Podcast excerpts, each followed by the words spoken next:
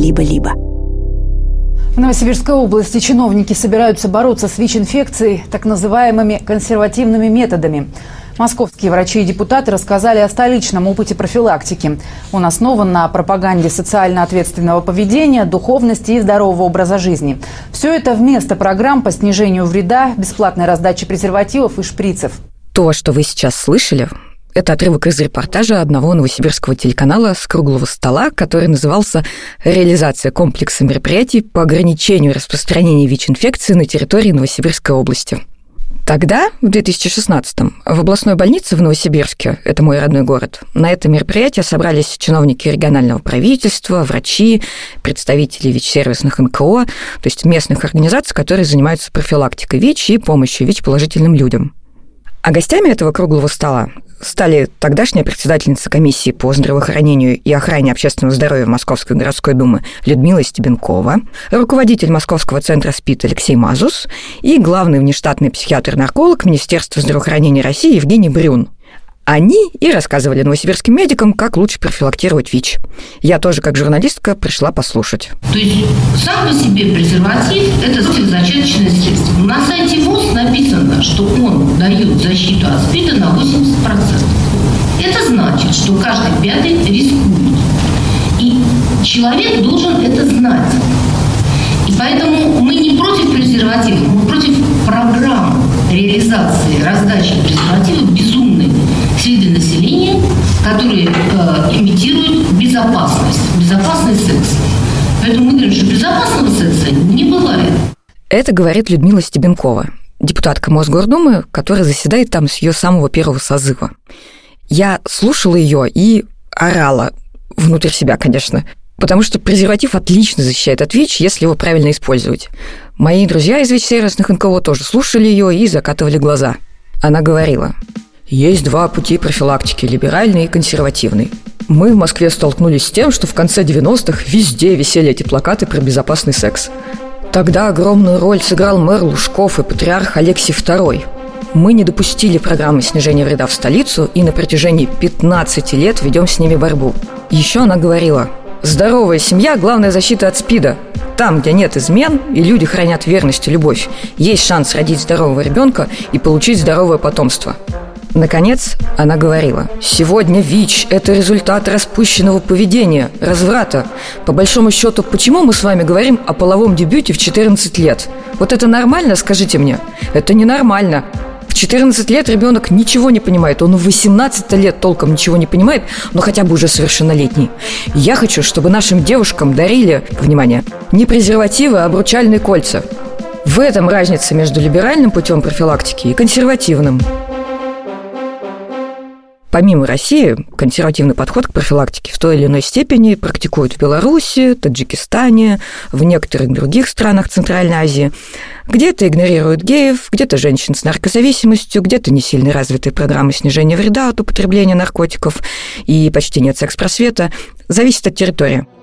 Ну, почему я столько внимания вообще уделяю Стебенковой и этому ее...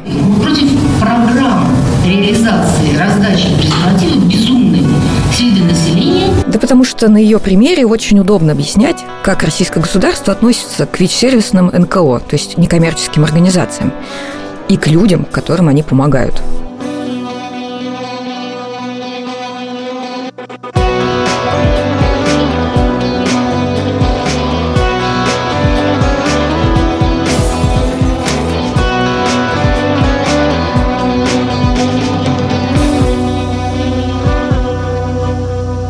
Меня зовут Рита Логинова.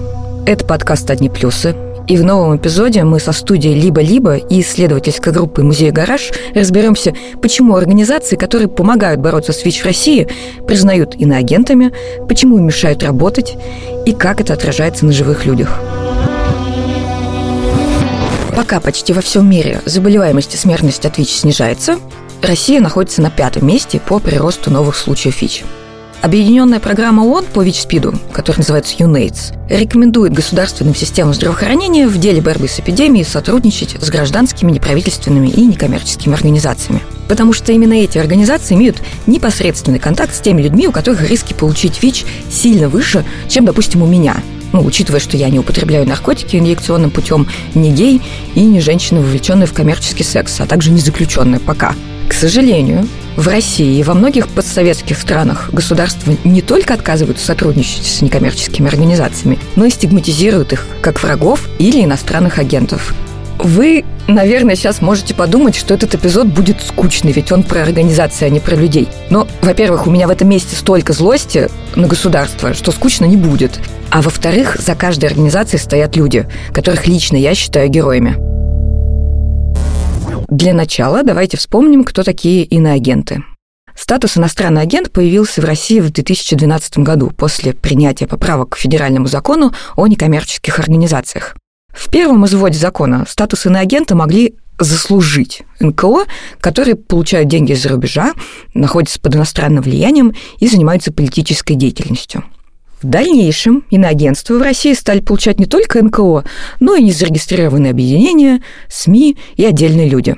А в 2022 году, после вторжения в Украину, Россия приняла закон, согласно которому получать иностранные деньги, чтобы стать иноагентом, стало вообще не обязательно. То есть для присвоения этого статуса Минюсту достаточно указать на иностранное влияние. Вы можете спросить, при чем тут политическая деятельность, если ВИЧ-сервисные НКО занимаются защитой здоровья людей? А вот, ВИЧ на протяжении всей эпидемии в России – это политика. Дальше расскажу почему. Российские власти как мантру 10 лет повторяли, что они всего лишь защищают страну от иностранного влияния, что инагентство не равно закрытию НКО, что достаточно выполнять несложные требования закона, чтобы проблем не было. На самом деле урон, наносимый организациям, получившим это клеймо, был огромный. Закон связан с получением финансовой поддержки из-за рубежа в ходе внутриполитической деятельности. Но и даже он, этот закон, не запрещает дальше проводить эту политическую деятельность. Просто эти деньги, которые получаются из-за кордона, из-за бугра, должны быть окрашены. Хотя Путин говорит об НКО, занимающихся политической деятельностью, по факту в реестре иностранных агентов оказались организации, которые защищают права человека, природу, поддерживают СМИ, занимаются гражданским просвещением, ну и защитой здоровья граждан. Следствием закона уже через пять лет после его принятия стали закрытие порядка 26% организаций, а еще высокие штрафы, которые практически невозможно было заплатить, и давление на руководителей и бесконечные проверки – в Красноярске впервые официально появилась некоммерческая организация «Иностранный агент». Министерство юстиции наделило таким статусом общественную организацию «Мы против СПИДа». Ее сотрудники, в том числе медики, раздают презервативы, делают экспресс-тесты на ВИЧ, помогают больным встать на учет и получать бесплатное лечение. Мы иностранную помощь да, от иностранных организации получали всегда. Это говорит Юлия Бурдина, руководительница Красноярской НКО «Мы против СПИДа», внесенный в реестр иноагентов в 2021 году. Впервые это был 98 год, ну потому что это же хорошо, когда мы имеем просто дополнительный ресурс. Иностранный агент, ну какое-то клеймо, да? А это говорит Максим Малышев, сотрудник фонда Рылькова в Москве, который первый среди ВИЧ-сервисных НКО был признан иноагентом. Я себя вот иностранным агентом не считаю, собственно говоря, мы тоже но, э, не считаем, что мы работаем в интересах там, ну, каких-то иностранных государств. Вы спросите, зачем иностранным донорам и международным объединениям финансировать борьбу с ВИЧ в России? Ну, вот так договорились страны, что если где-то с ВИЧ плохо, а государство бедное или развивающееся, то более богатые будут вкидываться в борьбу с ВИЧ через разные механизмы. В том числе существует глобальный фонд для борьбы со СПИДом, туберкулезом и малярией, который спонсирует локальные программы борьбы с эпидемией. Понимаете, ВИЧ же невозможно запереть на какой-то определенной территории. И, значит, пока на карте мира есть горячие точки роста эпидемии, все остальные, более благополучные в этом плане общества, тоже будут под угрозой. С тем или иным успехом международному сообществу удается договориться о взаимодействии и базовых принципах борьбы с ВИЧ. Договоренности эти закрепляются в декларациях. Например, в 2021 году в ООН приняли новую политическую декларацию по СПИДу, в которой прописана цель – создать условия для ликвидации эпидемии к 2030 году – во всем мире. Эта декларация, хоть и не идеальна, но четко определяет уязвимые группы. Люди, употребляющие наркотики, секс-работники, ЛГБТ, заключенные. А еще она определяет эффективные способы работы с ними и необходимость поддерживать некоммерческие организации. Подписалась ли под этой декларацией Россия? Нет. Ну и почти всякий раз, когда речь заходит о программах снижения вреда и работе с уязвимыми группами, в которой преуспевают НКО, официальные представители России выступают, ну вот по классике.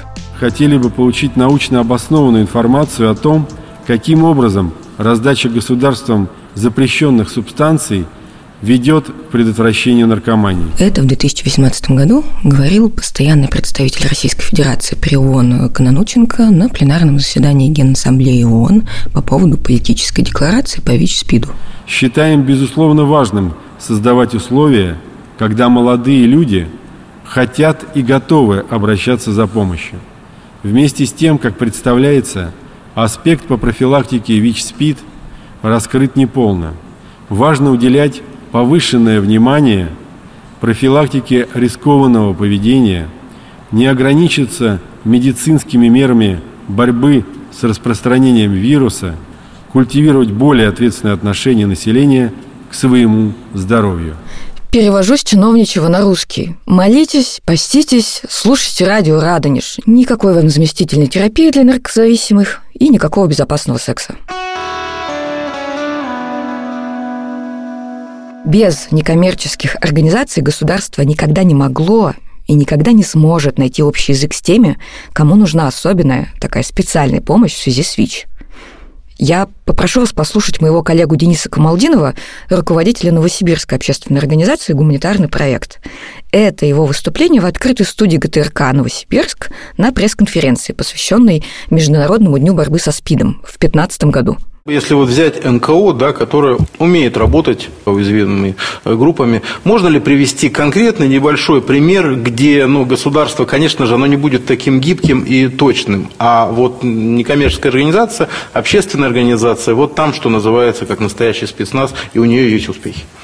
Вот здесь я бы сказал так. Вот в тех регионах, где были большие проекты, связанные и с международным финансированием, и с софинансированием государства, у нас есть такие э, регионы-лидеры, где многие системы выстроены.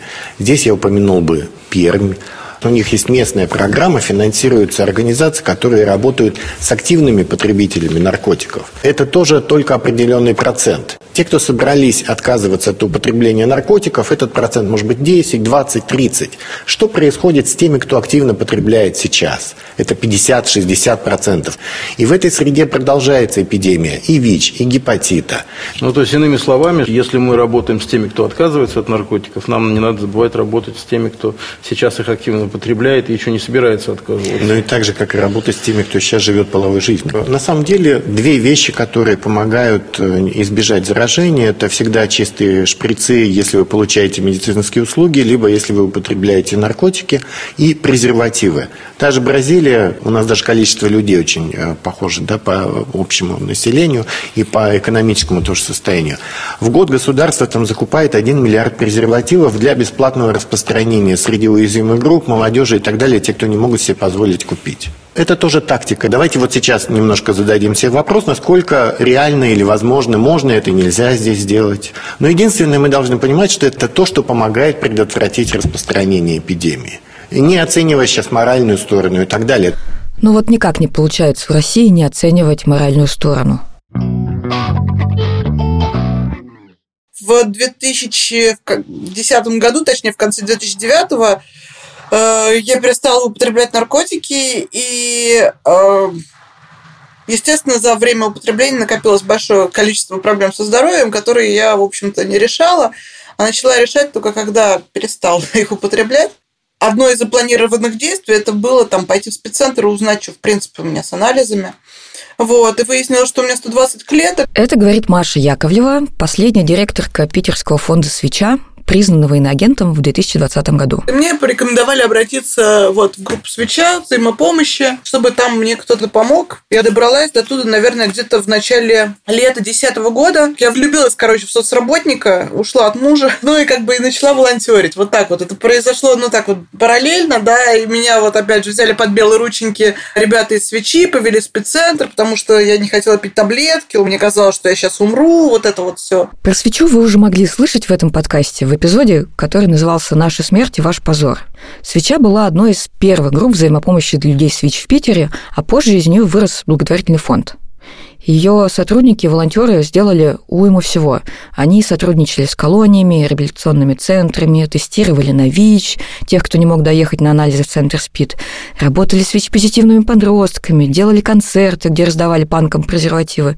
Ну, это тяжелая работа, и за несколько лет Маша выгорела, поэтому в 2020-м решила закрывать свечу. На излете существования свечи, когда директорка Маша Яковлева уже собирала документы для ликвидации фонда, Минюст Российской Федерации внес фонд в реестр иностранных агентов. А дальше начался бюрократический ад, который Маша до сих пор вспоминает с ужасом и нервным смехом. Я два года закрывала организацию, и с этим, в общем-то, разъебывалась. Ну, потому что там были суды, стоит этот чувачок, который от Минюста молоденький, за этой трибункой. Это прям как в американских фильмах. А где там такая эта бумажка? Он такой, я не знаю, это не я. Я вообще ничего не знаю, меня отправили. Они такие, хорошо, мы там э, запрашиваем у вас. Нет, это документы для служебного пользования, я ничего не могу предоставить. Судья такая, ну вот, вот запрос суда, вы уж предоставьте, пожалуйста просто, знаешь, это выглядело, правда, очень смешно. А что, собственно, с точки зрения Минюста было формальной причиной включения свечи в реестр? Ну вот за что им это? что было написано как бы в протоколе, это очень много про правозащиту. А на сайте там много было такого, что, знаешь, в духе того, что там человек имеет право, там, секс-работница имеет право, там, на то-то, на то-то. Потребители наркотиков имеют право, там, вот просто слово право, как бы оно, насколько я понимаю, являлось красной тряпкой для них. Ну и еще они там намутили у меня из соцсетей, тоже влепили это все вместе, э, что директор э, общественной организации выражала свою гражданскую позицию. Ну там, знаешь, когда я на митинги на какие-то ходила, что-то выкладывала, когда я с плакатиком там стою, когда я тут что-то там подписала, когда я туда вышла покричала. Вот это они тоже взяли из соцсетей, туда же в этот протокол влепили. Тут Наверное, должна быть какая-то связанная мысль, но я, вы знаете, просто опять хочу орать, потому что столько абсурда, несправедливости в истории признания свечей агентом, что просто невозможно. Ну вы чё, какие секс-работники, какие наркоманы, вы чё, какие права у этих людей вообще могут быть? Ладно, там ВИЧ-положительные еще куда не шло, но вот всякие там э, геи и все остальные уязвимые группы, они не имеют никаких прав. Вы что, их права защищать? Нет, конечно. Итак, в реестр иноагентов свеча попала в 2020 году, а закрыть организацию Маше удалось лишь в 2022. После этого Маша переехала в Германию из-за войны России с Украиной. Сейчас она пытается наладить жизнь на новом месте. И я спрашиваю ее, скучает ли она по Питеру и, и по той работе в свече, когда все были молодые и полные сил. То, что происходит в России в глобальном плане, это, ну, как бы, кроме как пиздецом назвать нельзя. А то, что ВИЧ-сервисные НКО в эту всю систему как бы не встраиваются, но не только они. Но очень много кто не встраивается. Вон сколько политических э, сидельцев на разные темы. Блин, я скучаю, я люблю свой город, я люблю своих друзей, я скучаю по той жизни, по своей. Я просто не верю в то, что что-то может измениться в ближайшие там 5-10 лет. Мне кажется, что все будет хуже, хуже и хуже. Еще один питерский фонд, о котором я хочу рассказать, это гуманитарное действие. Его работа началась еще в середине 90-х. Фонд помогал детям улиц, которые употребляли наркотики по подвалам. А, фонд вывел в город первый мобильный пункт по тестированию на ВИЧ для людей, употребляющих наркотики. Тогда он назывался просто автобус, а позже стал называться синий автобус. Фонд «Гуманитарное действие» больше 20 лет помогает особо уязвимым группам населения сохранять достоинство и здоровье тестироваться на ВИЧ, а, получать лечение и другую необходимую помощь и поддержку. А еще гуманитарные действия и конкретно их бывший директор по развитию Алексей Лахов очень и очень многому меня научили. Я люблю фонд Лёша всей душой, и вот он, кстати, послушайте. Я работал в фонде «Гуманитарное действие» с 2018 года, и в 2020 году он был внесен в реестр иностранных агентов, в том числе в связи с теми интервью, которые я давал для различных СМИ. В этих интервью, как правило, рассказывалось о ситуации с ВИЧ-инфекцией в стране, о той помощи, на которая на сегодняшний день доступна, и о том, какие программы реализуются на Западе и как можно было бы их применять у нас. Плюс одобрение на сайте фонда деятельности других организаций из нашей сферы, которые выступали за расширение доступа к налоксону антидоту при передозировке опиоидами. Эти статьи также послужили основанием для внесения в реестр. Я спрашиваю Лёши, какое такое большое зло творят ВИЧ-сервисные НКО, что их постоянно вносят в реестр иноагентов? На мой взгляд, основных причин две. Первое – это то, что сама по себе ВИЧ-инфекция распространяется в основном все же через так называемые ключевые группы, к которым относятся люди, употребляющие наркотики, и представители ЛГБТ-сообщества. ЛГБТ-сообщество, оно в принципе не признается государством как та группа, которой необходимо оказывать помощь и делать это в тех объемах, в которых действительно нужно. И поэтому, может быть, на уровне спеццентров, на уровне отдельных дружественных врачей еще можно разговаривать о качественной профилактике и лечении ВИЧ-инфекции. Но если мы поднимаемся уже на уровень государственных СМИ, например, или э, государственных каких-то комиссий, комитетов и всего остального, то там, естественно, такая информация преподносится скорее в негативном ключе, что у нас есть э, собственные духовно-нравственные ценности, которые закреплены в Конституции, и поэтому мы не можем поддерживать у себя такие сообщества, скажем так. И второй момент – это как раз люди, про, это люди, употребляющие наркотики, и а, один из самых эффективных методов лечения как раз наркотической опиоидной зависимости – это заместительная терапия, так называемая. Это когда человеку, употребляющему опиаты, вместо уличных наркотиков выдают под контролем врача медицинские препараты. О том, как работает заместительная терапия, мы подробно рассказали в прошлом эпизоде. И многие чиновники боялись, что под предлогом профилактики ВИЧ-инфекции в страну попадет заместительная терапия. Но после 2010 года эти страхи уже, на мой взгляд, стали необоснованными, потому что у нас и курс страны изменился уже достаточно сильно, и организаций, которые работали в этой сфере, уже осталось не так много. И уже не было таких э, каких-то открытых попыток именно да, вот взаимодействовать с государственными органами, со средствами массовой информации э, по поводу заместительной терапии. Но все равно э, у чиновников эти страхи оставались. И, видимо, они сыграли свою роль в том, что стали в конечном итоге вносить и организации, которые работают по профилактике ВИЧ-инфекции, в том числе с наркозависимыми, потому что просто боялись, что будет таким образом продвигаться заместительная терапия, которая также противоречит государственной политике в части работы с наркозависимым. Я уже, кажется, говорила, но повторюсь. Такое отношение к некоммерческим организациям в сфере ВИЧ было в России не всегда. То есть, правда, было время, когда НКО при поддержке иностранных доноров проводили в стране программы, которые соответствовали международным стандартам профилактики. Да, такой период действительно был с 1997 года, когда в страну начали заходить различные иностранные организации, в частности, врачи мира, врачи без границ, международная сеть снижения вреда. И они начали запускать проекты в разных городах, э, в Санкт-Петербурге, в Москве, в Новосибирске, еще в куче других регионов. И начали появляться организации, которые работали в парадигме снижения вреда, о которой, я так понимаю, уже был выпуск. Этот выпуск назывался «Я ненавижу российскую наркополитику». Они работали и финансировались, и более того, такие программы в том числе финансировались и государством. Программы э, чистых игл, стерильных игл и шприцев. Это доступ к антиретровирусной терапии. Ну, понятно, что в начале 2000-х там еще и не было как таковой в России антиретровирусной терапии. Она появилась только благодаря давлению сообщества и глобальному фонду, которые начали завозить сначала бесплатные препараты, а потом уже государство начало закупать их за свой счет. Профилактика и лечение туберкулеза, доступ к налоксону, информирование и просвещение. Ну, то есть все вот эти основные базовые инструменты профилактики ВИЧ-инфекции среди уязвимых групп, они были доступны на тот момент.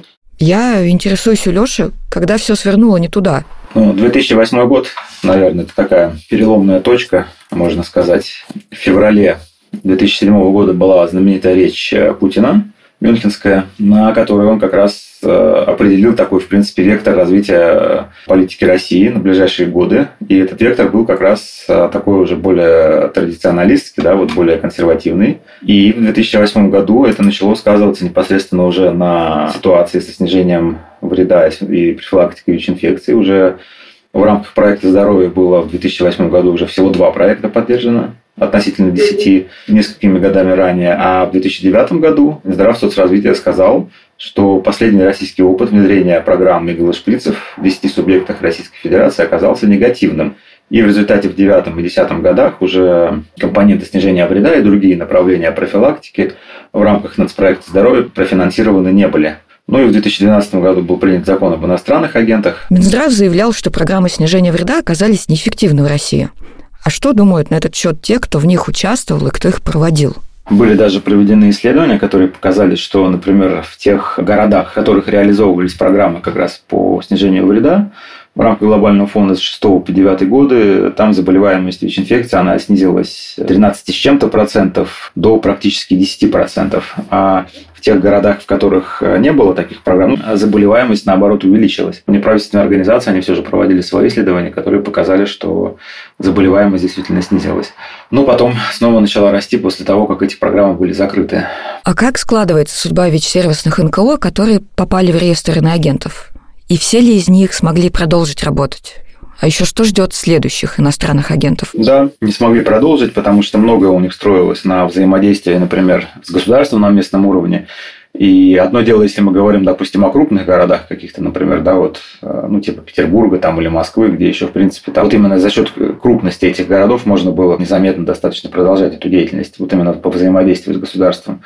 А в более мелких городах и в тех городах, где больше усилено, например, региональная власть, э, там, конечно, это все как бельмо на глазу. И поступали прямые запреты на работу с э, НКО, э, которые получили статус иностранного агента, даже для таких учреждений, как спеццентр, например. Конкретный пример могу привести без называния имен, но вот в одном регионе признали НКОшку иностранным агентом, а ее сотрудник на полставки был оформлен в спеццентре. Как равный консультант, по-моему, ну, там, как социальный работник, да, вот, но по, по факту как равный консультант. И буквально на следующий день после внесения в реестр позвонили, сказали, все, прекращаем работу и с этой НКО, и с этим сотрудником до тех пор, пока он числится, по крайней мере, в этой НКО.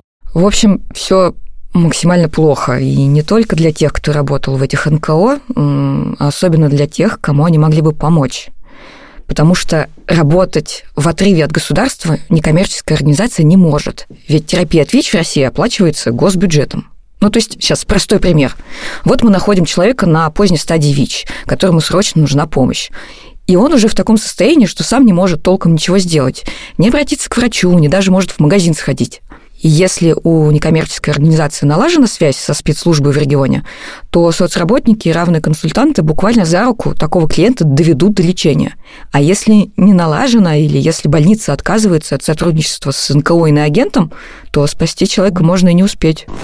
Недавно фонду «Гуманитарные действия», где раньше работал Леша, удалось исключить себя из реестра иностранных агентов – на это ушло три года и не один десяток судебных заседаний.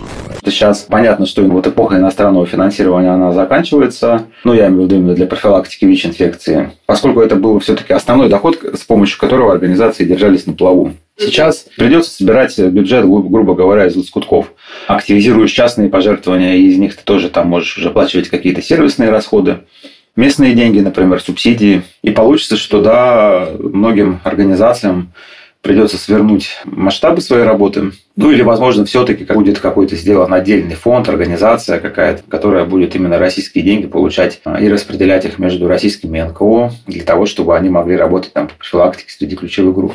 Ну и опять же будет дано распоряжение, чтобы особо не светиться, да, вот чтобы общественность не возмутилась, как это так, мы, мы выделяем деньги на геев, секс-работниц, чтобы это было происходило по-тихому, потому что все равно многие врачи же там, да, вот и чиновники в они все равно так или иначе понимают, что такая работа должна оставаться, но единственное, чтобы она вот была как-то вот типа так незаметной. Короче, мы находимся в точке, в которой государство может наказать некоммерческую организацию, если она берет деньги на профилактику ВИЧ из-за рубежа. И при этом само государство не выделяет достаточно денег на длинные эффективные программы, которые включают в себя раздачу шприцев, презервативов и просвещение. Вместо этого государство предлагает людям хранить верность партнеру, готовы работать только с теми, кто уже отказался от потребления наркотиков, а представители ЛГБТ вообще не считает за людей – Круто. Тем не менее, ВИЧ-сервисные некоммерческие организации в России остаются, хоть их не так много. Они постоянно балансируют между идеологией и здравым смыслом и все еще помогают людям. Они молодцы, и они нуждаются в поддержке. Просто так взять и сделать тест на ВИЧ, если он вам понадобился, анонимно и бесплатно, зайдя с улицы, можно, как правило, только с помощью таких НКО – Получить нормальную информационную и моральную поддержку ВИЧ-положительный человек может обычно только в некоммерческих организациях. И без них нам всем было бы сильно хуже. Так что всем коллегам, кто слушает этот эпизод, моя огромная любовь. Вы лучшие, держитесь, пожалуйста.